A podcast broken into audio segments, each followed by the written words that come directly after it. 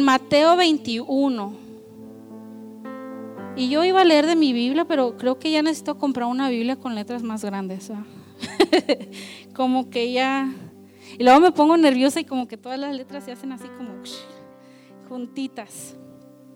So, abre ahí tu Biblia en Mateo 21, 18. Y si tú estás ahí, obviamente, ¿verdad? ¿Quién trajo su Biblia hoy? Yes. Vamos a traer nuestra Biblia. Mateo 21, 18. Y me encanta porque se conecta con todo lo que los hermanos estuvieron hablando y, la palabra que el Señor empezó a dar, ¿verdad? Se conecta y me encanta, me encanta, ¿verdad? Cuando el Espíritu Santo hace eso. So, Mateo 21, 18 dice así. ¿Cuántos están ahí? dice su palabra. Por la mañana, volviendo a la ciudad, tuvo hambre. Es Jesús. Y viendo una higuera cerca del camino, vino a ella y no halló nada en ella, sino hojas solamente. Y le dijo, nunca jamás nazca de ti fruto. Y luego, ¿qué pasó? Se secó la higuera. Viendo esto, los discípulos decían maravillados, ¿cómo es que se secó enseguida la higuera? Respondiendo Jesús les dijo, de cierto os digo que si tuviereis, ¿qué?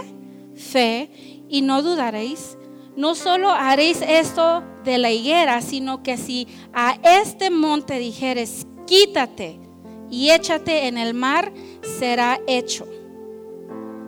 Quítate y échate en el mar, será hecho. Y todo lo que pidieres en oración, creyendo, lo recibiréis. Amén. Yo en esta tarde quiero hablarte acerca de esos montes que están en tu vida. Esos montes que están ahí. Esos obstáculos, decía el hermano Juan Carlos, que están ahí. Yo no sé de ti, ¿verdad? Pero a veces en nuestras vidas nosotros mismos, y no estoy hablando tanto de los montes, ¿verdad? De, no, no, no, los montes que hacemos dentro de nosotros, nosotros mismos. Y mientras yo leía esta palabra, ¿verdad? Y hablamos y, ¿verdad? Si tú eres fe como un grano de mostaza, ¿verdad? Todo eso no lo sabemos y escuchamos, muévete, muévete. Y nos ponemos a cantar y, y es muy fácil decirlo, pero vivirlo, ¿verdad? Es otra cosa. Porque esos montes a veces es muy, muy difícil removerlos. Y bueno, yo no sé de ti, así es que este, esta palabra voy a hablar acerca de los montes y le he titulado Hay poder en el nombre de Jesús. Muy sencillo, pero también sé que muy poderoso, porque en el nombre del Señor hay poder. ¿Cuántos dicen amén? Este verano, en la escuelita de verano, hablamos acerca de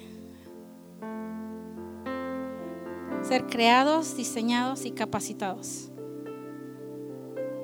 Y mientras yo escribía esto, leía esto, el Señor nuevamente me volvió a recordar eso. María, eres creada. Tú fuiste creado a la imagen del Señor. Él te creó, Él te diseñó. Te hizo exactamente como necesitaba que fueras. Con las habilidades, los dones, los talentos que tienes. Porque los necesitaba para su reino lo voy a decir nuevamente, eso que tú tienes lo necesita para su reino. Y Él nos ha capacitado con tantas cosas que a veces a nosotros mismos se nos olvida todo lo que el Señor nos ha dado.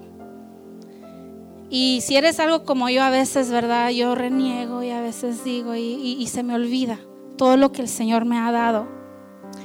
Y para mí venir a la escuelita de verano no nada más es una distracción de traer a nuestros niños y dejarlos un rato, sino es poder darles un poquito, aunque me tocan los de 3, 2 años, 4 años, los más chiquititos, pero de poderles dar un poquito. Y el simple hecho de escuchar que dicen, Jesús me creó, eso como que llena mi corazón. Aunque sea el ritmo de Baby Shark, no importa, pero se lo aprendieron, me encanta. Y si podemos decirle eso a nuestros niños, darles esa semillita, recordarles que ellos son creados, son diseñados y han sido capacitados, ¿qué más? No hay mejor regalo que eso. Pero a veces a nosotros como adultos se nos ha olvidado que hemos sido creados, hemos sido diseñados y hemos sido capacitados para la obra del Señor. Se nos olvida que nosotros tenemos un llamado dentro de la iglesia, dentro de, Dios. Iglesia, en esta mañana yo quiero recordarte. Yo no sé a quién se le olvidó, pero si en caso a alguien se le ha olvidado, let me tell you right now, you were created in God's image. Tú fuiste creado a la imagen del Señor. You are perfect just the way you are. Si unos tenemos unas poquitas libritas de más, otros tenemos, ¿verdad? Más cachetitos que otros, pero somos creados a la imagen perfecta de Dios. Y eso es algo que nuestros niños, ¿verdad? Ellos tal vez todavía no entiendan, aunque a unos ya están creciendo y en la escuela y todo empiezan a ver las redes sociales y se les olvida que ellos son especial, porque el mundo les está diciendo otra cosa. Y es muy importante recordarle a nuestros hijos, a nuestros jóvenes, que ellos son creación, son hechura de Dios. Fueron creados a la imagen de Dios. A veces a, nuestra, a las esposas se nos olvida que somos especiales ante los ojos del Señor. Y no nos metemos en el rol de mamá, en el rol de esposa y se nos olvida que Dios nos hizo especiales. A los esposos a veces, ¿verdad? El trabajo, el trabajo, el vamos, vamos, corre, corre, paga aquí, paga allá, se les olvida que han sido creados a la imagen de Dios y creamos montes dentro de nuestro corazón. Creamos montes que están ahí. Yo me imagino, ¿verdad? Esos montes es como si estoy parada aquí y empiezan a venir, you know, Memo y, y you algunas personas y ponen cajas y cajas y ya no, ya no pueden ver, ¿verdad? Ahora están enfocados en lo que están poniendo, ya no están tanto enfocados en lo que se está hablando. Y así muchas veces yo pienso que Jesús está hablándonos, dando palabra. Muchas veces estamos sentados en el servicio y el pastor está con todo dando la palabra, pero los montes dentro de nuestra mente, los montes que hay, la, preocupación que hay, sales y, ¿de qué habla el pastor? Porque los montes están tomando control en vez de escuchar la voz del Señor. Mientras yo leía Mateo 21, yo observé algunas cosas. Y yo aquí tomé algunas notas, ¿verdad? Primero observé ahí, ¿verdad? En el 18 que dice que tuvo hambre Jesús. ¿Verdad? Tuvo hambre, obviamente, andaba afuera, tuvo hambre la segunda cosa que yo vi es que no encontró fruto en la higuera, solo hojas, dice la palabra, nada más tenía hojas. Y luego habló Jesús sobre la higuera y la maldijo, ¿verdad? Jamás crezca fruto de ti. Y yo pensé, man, Jesús es como, ¿verdad? Algunas personas que cuando tienen mucha hambre llegan a su casa y no hay nada que comer, ¿cuántos se enojan? Yo quiero saber cuántos enojones hay cuando no hay que comer en su casa. A veces, yo a veces llego, ¿verdad? Y, pues obvio, a veces llego y digo, a ver si mágicamente está hecha la comida, ¿verdad? Y ahora el refri está solo y, y Amanda, mami, ¿qué vamos a comer? Don't know, no quiero hacer nada. Pero así, así me imagino a Jesús. Llegó, vio la higuera y es como abrir el refri o la estufa y no hay nada te maldigo. Eso no quiere decir que vayan a maldecir a sus esposas, ¿verdad? Cuando no hay que comer. y yo leía eso y por mi casa hay una higuera. Y le dije, me moví corta una, una hoja, unas dos hojitas y me trajo todo esto. ¿eh? So, aquí está la higuera. Y esa higuera está bien bonita. es de uno de nuestros vecinos. y crecen bien rápido. Bien rápido. La han cortado así, yo creo queriéndola quitar.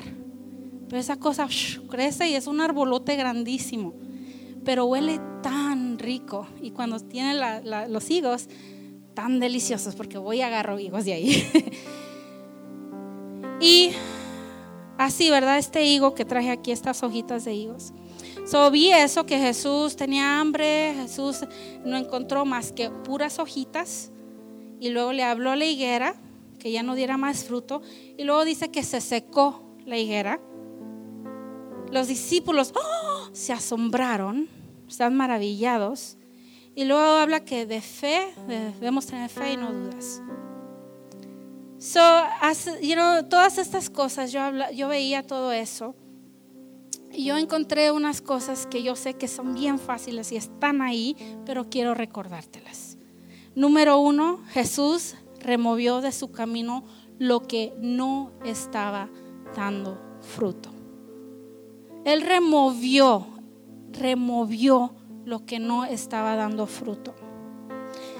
¿Qué necesitas tú remover de ti mismo que no está dando fruto? El hermano Jorge decía algunas cosas, el orgullo, la falta de perdón, mi carácter. Tal vez a todos les fastidia mi carácter, Siempre llego enojada, enojado, siempre estoy frustrado y, en vez de agarro contra todo mundo. ¿Qué es lo que está aquí adentro de tu corazón? Está hecho un monte dentro de ti y no te deja dar fruto. Porque sabes, cosas así no permiten que tú des fruto. Cuando yo estoy enojada con mi esposo y yo he creado un monte de separación, yo estoy enojada, hay falta de perdón, yo no lo quiero perdonar, yo creé un monte. Y no me permite poder tener acceso a, Él, ¿verdad? Es como si yo quisiera darle la mano, pero porque yo no quiero remover el monte, es imposible. Es imposible dar buen fruto en mi matrimonio si hay ese monte en medio, ¿me entienden? Es exactamente con todo lo que nosotros hacemos. ¿Qué es ese monte en tu vida? ¿Qué es ese carácter en tu vida? ¿Qué es esa falta de perdón contra alguien que tú no quieres dejar ir, que no le has hablado a ese monte? Monte, quítate de aquí.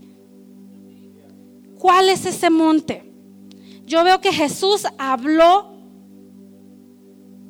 y se movió. Y a veces está así todo bonito, ¿verdad? Porque yo veo a la higuera, qué bonito. Y obviamente ahorita ya le falta agüita, ¿verdad? Pero está usualmente bien bonita, bien grandotas las hojas. Y muchas veces nosotros así estamos, beautiful. Pero no estamos dando fruto porque hay algo dentro de nosotros que nos está permitiendo dar fruto. Podemos estar, parecer que estamos bien, pero por dentro hay algo que está deteniendo el fruto fluir. So, ¿Qué es eso que tú necesitas remover? ¿Qué es eso que no permite que haya fruto? Porque la higuera no estaba seca. La higuera tenía hojas. Parecía estar todo bien. Y así nosotros a veces parecemos, everything's okay. Y no tenemos esa tendencia de preguntarnos, hey, ¿cómo estás? Y siempre decimos, bien. Pero a veces no es cierto. Estamos consumiéndonos por dentro, gritando, help me, ayúdenme. Ya no puedo ni con mi carácter yo sola. Hasta yo misma me fastidio con mi carácter. No sé cómo arreglar lo que yo siento. No sé cómo hablar. So Jesús nos da la, la respuesta. La segunda cosa es, Jesús habló con autoridad. Jesús no le dijo, bueno, pues si quieres, ya no desfruto. No, Jesús le habló a la higuera y le dijo, jamás vuelvas a dar fruto. Voz de autoridad no quiere decir que yo grite. Y eso a veces lo confundimos en casa. Porque nuestros hijos son los primeros que dicen, ay, mi mamá mi papá son bien gritones. No dicen tienen autoridad. Son bien gritones.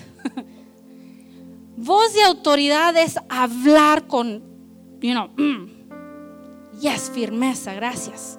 No es estar gritando, te dije que No, no, no. Es hablar con autoridad. ¿Cuántos crecieron en hogares con padres con autoridad? Que una sola vez te decían y si no lo hacías a la primera, no te decían dos, tres, cuatro veces, ¿verdad? Llegaban con el cinto, ven para acá, órale. Autoridad, ¿no? Y a veces nosotros estamos perdiendo esa autoridad que el Señor nos dio.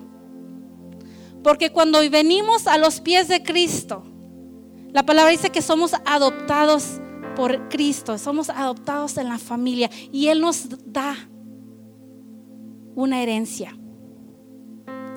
Y en medio de esa herencia está la autoridad en hablar en el nombre de Cristo Jesús. Precisamente cuando oramos, ¿verdad? Siempre estamos en el nombre de Jesús. Porque mi nombre no tiene autoridad. Yo no digo en el nombre de Mari. No, porque no. El enemigo yo creo no va a temblar. Va a decir, no, pues tú qué.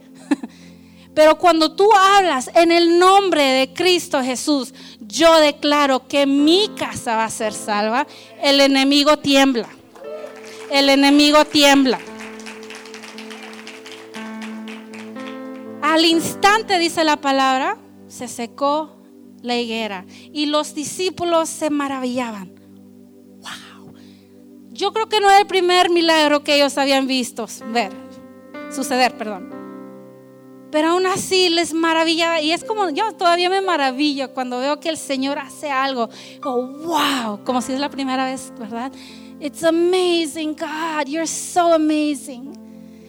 Este verano cuando fuimos a YFN, ah, yo comentaba con algunos hermanos, me encanta ver cómo el Espíritu Santo trabaja, cómo Dios trabaja, cómo... Ah, me, I love it, me encanta me encanta. Y una de las noches que estuvimos ahí, estuvieron orando por personas que estaban enfermas y, y que tenían problemas de X cosa. Y en medio de la oración hablaban acerca, pedían que si, ¿cómo se llama esa enfermedad? Scoliosis, de la... Eso, donde está la espina dorsal no está derechita, ¿verdad? O curviada bien, está muy mal. Y oraron y pues obviamente pues no podíamos ver, pero oraron por alguien. Al día siguiente tuvimos el privilegio de conocer a esa persona que levantó su mano. Era una de las líderes que iba con sus pastores de jóvenes a, la conferencia. Y esta sesión era durante la conferencia para los líderes y los ah, pastores de jóvenes. Y ella comentaba su historia, ¿verdad? Ella comentaba que perdió a su hijo, a su bebé, y había batallado mucho, mucho, mucho emocionalmente, se deprimió muchísimo. Ah, empezó a servir en la iglesia para poder distraer su mente y pues fue ahí. Y el Señor la sanó esa noche, porque dice que tomaba mucho medicamento del dolor, de la espalda, y dice, no he tomado ninguna pastilla desde que yo sentí, eh, explico todo lo que, que, Dios hizo y yo me maravillé y decía, wow, that's the God I serve. Ese es el Dios que yo sirvo, ese es el Dios que yo conozco, ese es el Dios que yo me levanto todos los domingos, todos los miércoles y vengo a servirle, no con carga, sino con gusto de estar nuevamente sirviéndole. Déjenme decirles, papás, que tú, tus hijos están aquí hablaban de, la oración y es tan importante que tus hijos te vean orando. Tan importante que vea mamá y papá orar. No, no nada más un día, no nada más la semana, ¿verdad? Sino que sea un hábito en tu vida. Y aunque ellos no quieran que ellos vean que tú estás orando, que vean que agarras tu Biblia y estás leyendo. Es tan importante, porque déjame decirles lo que yo vi en YFN. Ah, abrió una hambre en mi corazón. Y no era de que todos los adultos estaban empujando a los jóvenes a, a orar, ellos mismos iniciaban la oración. Vimos cómo fueron liberados muchos de ellos. Le decía a Memo, es que había noches que llegamos hasta las 12, una de la mañana, porque había una presencia tan fuerte donde ellos no se querían ir. ¿Y te imaginas si tú y yo nos metemos en ese río con ellos? ¿Te imaginas, iglesia, lo que sucedería en nuestras casas? ¿En nuestros matrimonios? ¿En nuestra relación con nuestros hijos? Habría una explosión, una explosión tan grande. Jesús habló con autoridad. Es tiempo que tú y yo hablemos con autoridad a ese monte. El monte tal vez es pereza, es que me da flojera, Mari. Vamos a hablar con autoridad en esta mañana. En Lucas 10, 17 al 19.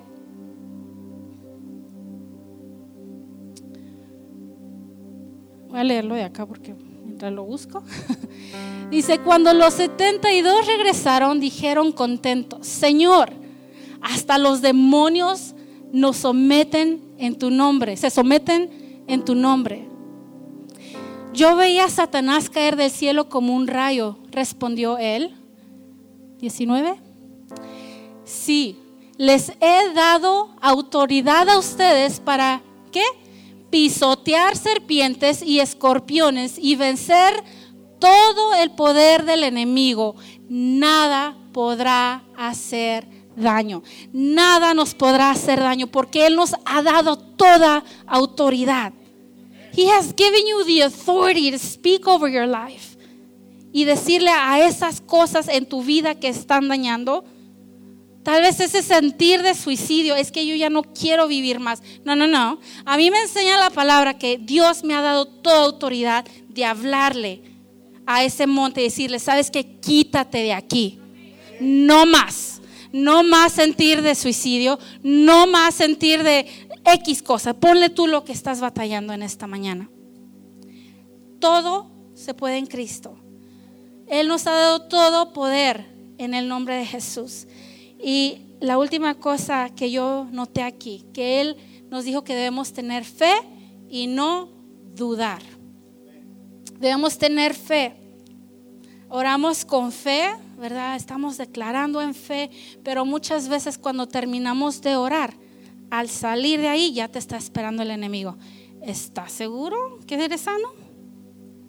¿Estás seguro que fue Dios el que hizo la obra?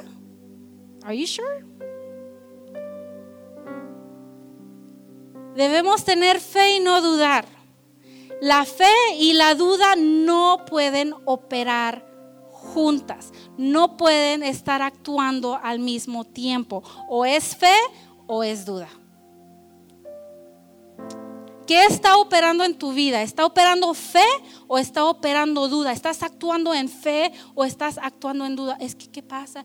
Es que no sé si es duda. O está operando fe en ti. No, es que yo sé que en el nombre de Cristo Jesús Dios me va a sanar. Yo sé. Déjame decirte, yo sé que algunos de ustedes conocen esta historia una y otra vez de parte de mí, pero yo cuando escuchaba a veces decir que decían, ay, qué sanidad, sanidad, yo, yo sí recuerdo decirle al Señor, Padre, ¿y cómo puedo yo orar por alguien por sanidad si yo no he pasado por eso? Cuidado con lo que le pides al Señor. Y yo recuerdo estar ahí en el piano, así como está Rafa, y yo no me acuerdo quién estaban orando por sanidad. Y yo pensaba eso, estaba sentada y decía, Señor, es que cómo yo puedo orar por ellos, por sanidad, si yo no he experimentado sanidad física. Bueno, pues ahí está, los meses fue que me encontraba un quiste. Y, ¿verdad? Hablaron, luego, luego que vas al primer chequeo te dicen, no, pues tal vez es cáncer. Déjame decirte, cuando oyes esa palabra, tu mente como que entra, ¿qué? La duda. Y, ahí está Memo, mi esposo de testigo, era durante Thanksgiving, O sea, mi mente, yo andaba caminando, andaba como la higuera, andaba bien, pero por dentro estaba como si no estaba ahí. Y mi mente ya, ¿verdad? Mi mente ya hizo el funeral, ya hizo todo. Yo ya me imaginé todo. Pero por fuera, así estaba. I'm okay. I'm okay. Me tomó meses, obviamente no era cáncer, gracias a Dios que no era cáncer. Y, me tuvieron que operar, me removieron uh, ovarios, los ovarios de mí. Fine, dije yo ya no siento dolor. I am great. Estoy bien. Y de volada viene la duda. Ahí les va. Y a veces la duda viene no de personas que te quieren, no quieren ser que dudes, pero empieza la duda. ¿Y qué pasa? Ya no vas a tener más niños. Ay, no, pobrecita. Ah, y eso empieza en tu mente, ¿no? Y yo, oh my gosh, Lord. Y empecé ya, como que ya empezó la duda. Y pues obviamente no podía trabajar, estuve seis semanas, no más, ¿ah? como casi dos meses y medio sin trabajar, que para mí es muy, si me conocen, es muy difícil estar sentada sin hacer nada. Y ese tiempo lo usé para meterme en su palabra del Señor. Dije, Dios, yo no sé qué es lo que quieras hacer. Y me venían y me decían, es que no, Dios te va a sanar porque tú le sirves, tú esto, tú lo otro. Y el Señor me hacía sentir, no, yo te voy a hacer pasar por este proceso. Y oraban por mí y decía, Dios, ¿cómo les digo que, que tengo que pasar esto? Era un sentir, no sé cómo. Y estuve en mi casa, empecé a leer ah, el libro, ahí empecé a leer. Y cuando empecé a leer, Dios me, you know, todos los días tenía ya mi rutina de sentarme a leer y, me enamoré tanto de, la lectura del Señor en ese tiempo. Estuve ahí sola, me iba a dejar a Amanda, regresaba y me sentaba y, a veces lloraba yo sola ahí, nada más, dándole todo mi corazón al Señor. Pero un día el Señor me habló. Y, recuerdo tan claro que me dijo, la parte de la porción que yo leía, que Él hace cosas nuevas de las cenizas. Y eso como que hizo clic y empecé a llorar tanto. Y yo nada más le decía, gracias Dios por lo nuevo que has puesto en mí. A las semanas fui al doctor y checar que todo estuviera bien y, se queda. Me dice, pero sí te sacaron el ovario, ¿no? Le dije, los ovarios sí. Y otro doctor y otro le dije, oh my gosh, ¿qué pasó? What's wrong? Me dicen, pues están como si nunca tuvieron nada. Ahí están, dice, le dije, no. Y yo todavía le dije, check again. Revisen otra vez. Y trajeron a la doctora que me atendió el día de la cirugía y me dijo, no. I, I mean, we took it out. Todavía decía, we took them out. Y dice, pero es como si nunca te hicimos nada. I mean, ahí están. Y no, yo salí, y ahí está Memo, yo salí llorando, sonriente, y dice, what happened? ¿Qué pasó? Y le dije, no me vas a creer. Y ya le platiqué toda la historia. Pues ahí está. Dios me dijo, para que sepas lo que es que sano. Ahora sí sabes lo que es sanar. Hay montes que el Señor te permite que estés ahí, que estés pasando, pero no son permanentes, son temporales. Hay situaciones en tu vida que el Señor sí va a permitir que pases y van a ser dolorosas, pero al final Dios te va a regresar la sonrisa porque vas a ver the bigger picture, vas a ver lo, lo que Dios todo este tiempo quiso hacer. Así es que yo no sé cuál sea tu situación. Tal vez tú dices, no, yo no tengo ningún monte. A lo mejor es el monte de ser orgulloso, egoísta. Hmm. ¿Cómo estás operando tú en tu vida? ¿Estás operando en fe o estás operando en dudas? ¿Con qué voz le estás hablando al monte? ¿Con voz de autoridad o con voz de miedo? Recuerda que la fe y la duda no pueden trabajar juntas, no pueden operar al mismo tiempo. La fe y la duda no pueden operar al mismo tiempo. Sabes que la fe es la única manera en que Dios opera, como trabaja Dios, por fe. Todo lo hacemos por fe, ¿sí o no? Y el enemigo, el enemigo sabe esto. Él sabe que en el momento que tú decides actuar, vivir y caminar en fe, es tiempo que Él se levante y ponga esa duda. Porque Él no quiere que tú camines en fe. Lo voy a decir nuevamente, Él no quiere que tú camines en fe. A Él le conviene que tú camines en duda. A Él le conviene que tú camines en miedo. A Él le conviene que tú camines en depresión siempre. A Él le, conviene que estés en ansiedad. A Él le conviene que tengas pensamientos suicidios. A Él le conviene que tengas pensamientos de coraje contra alguien. A Él le conviene todas estas cosas porque a Él no le conviene que tú camines en fe. A Él no le conviene eso porque sabe que en el momento que tú actúas en fe, vas a hablar en fe, vas a hablar en voz de autoridad, vas a hablarle a ese monte y decirle, monte, muévete, muévete y échate al mar. Get away. So, en esta tarde yo no sé cuál sea ese monte, pero sí quiero que te pongas de pie. Y tal vez estás así como esta higuera, por fuera, you know, all beautiful pero por dentro estás batallando con un monte.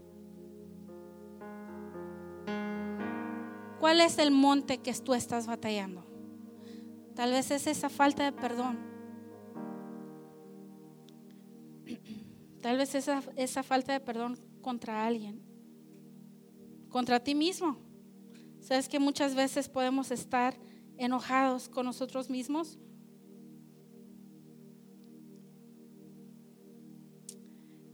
Colosenses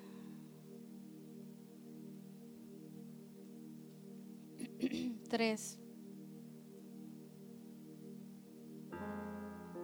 Dice así, por lo tanto, como escogidos de Dios, santos y amados, revístanse de afecto entrañable y de bondad, humildad, amabilidad y paciencia, de modo que se toleren unos a otros y se perdonen si alguno tiene queja contra el otro. Así como el Señor los perdonó, perdonen también ustedes. Por encima de todo, vístanse de amor. Por encima de todo, vístete de amor. Tal vez en esta tarde tú estás, por dentro estás ese monte está tomando control. Toma las riendas de tu vida en este momento, cómo actúas, cómo gritas en la casa, cómo tratas a tu pareja, cómo tratas a tus hijos, cómo tratas a tus hermanos de la fe. ¿Alguien diga amén? Y ese monte está ahí. Yo no sé para quién sea este mensaje, pero sí quisiera que tú digas, ¿sabes qué? Yo necesito remover montes, yo necesito la voz de autoridad del Señor. Este verano, te digo, yo experimenté cosas grandísimas del parte del Señor y me encanta cómo, cómo Dios empieza a moverse. Yo vi a algunos de sus jóvenes derramando lágrimas, pero sabes que no termina ahí porque debe continuar en la casa en la iglesia.